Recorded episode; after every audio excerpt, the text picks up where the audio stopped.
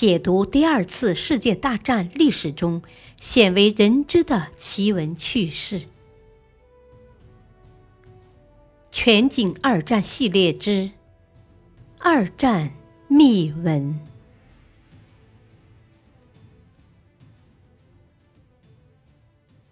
第三章：神秘的布莱德雷庄园。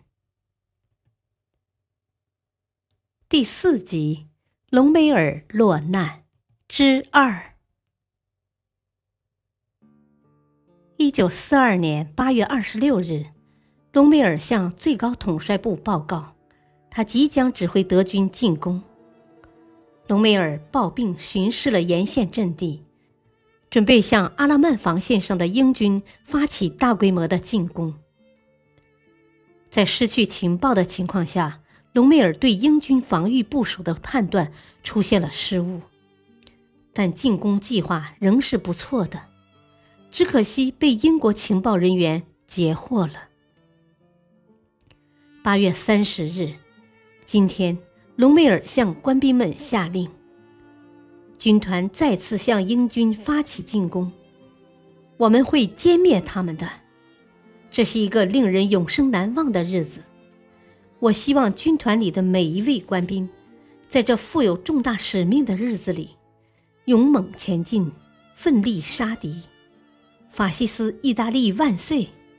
伟大的德意志帝国万岁！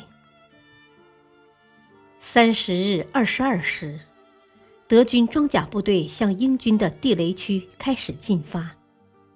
当德军装甲部队通过德军的防御阵地时，工兵们拿着小手灯，指引坦克通过布雷区的缺口。很快，德军装甲部队立即加快速度，朝英军防线扑去。到达英军的地雷区后，德军工兵下车在雷区排雷。忽然，英军的轻重机枪、火炮和迫击炮同时开火，密集的子弹射向在雷区的德军工兵。炮弹似雨点般不断的砸向德军坦克群。对德军来说，更加可怕的事情发生了。凌晨二时四十分，德军阵地被英军的照明弹照得亮如白昼。英国空军发动了大规模的空袭。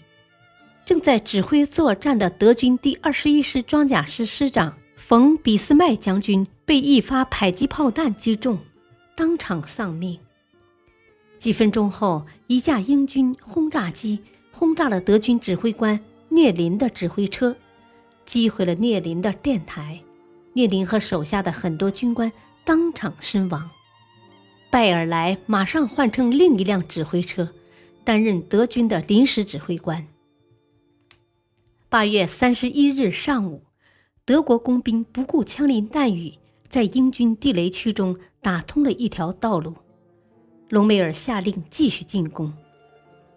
八月三十一日夜，照明弹把德军照得通明透亮。英国空军的轰炸机群疯狂地轰炸沙漠上的德军，英军的炮群发射了密集的炮弹，不断地砸向德军。九月一日晨，德军第十五装甲师。准备围攻英军第二十二装甲旅，遭到猛烈的打击，被迫撤退。下午，德国第十五装甲师再次发动进攻，被藏在工事里的英国第十装甲师击退。蒙哥马利指挥英军对德军形成包围圈。天黑前，德军发动了三次突围，均告失败。战斗持续到九月二日上午，德军伤亡惨重，燃料紧缺，无法向前进攻。隆美尔不得不被迫停止进攻，当夜命令德军逐步退回出发阵地。九月二日十七时三十分，凯瑟琳来到隆美尔的指挥车上。凯瑟琳面容严峻地告诉隆美尔，这一失败破坏了元首的战略部署。隆美尔努力解释为何下令停止进攻，他详细的叙述了英军空军猛烈可怕的空袭，请求德国最高统帅部从根本上解决给养状况。同样，蒙哥马利也下令停止了进攻。蒙哥马利认为，凭目前的英军实力，还不可能彻底歼灭德意联军。蒙哥马利不想让英军装甲部队像以前那样在追击时被隆美尔收拾掉。蒙哥马利决定继续做好防御准备，在绝对有把握的时候才向德军发起总攻。战役结束后。蒙哥马利写信给自己的朋友：“我在与隆美尔的第二次交锋是很有意思的，幸亏我还有时间整理这个烂摊子，为作战而积极做准备，结果轻易地把隆美尔的进攻化解了。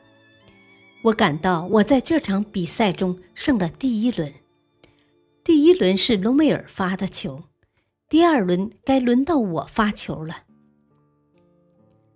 在这次战役中，德意联军死亡五百七十人，伤残一千八百人，五百七十人被俘虏，损失五十辆坦克、十五门大炮、三十五门反坦克炮、机动车四百辆。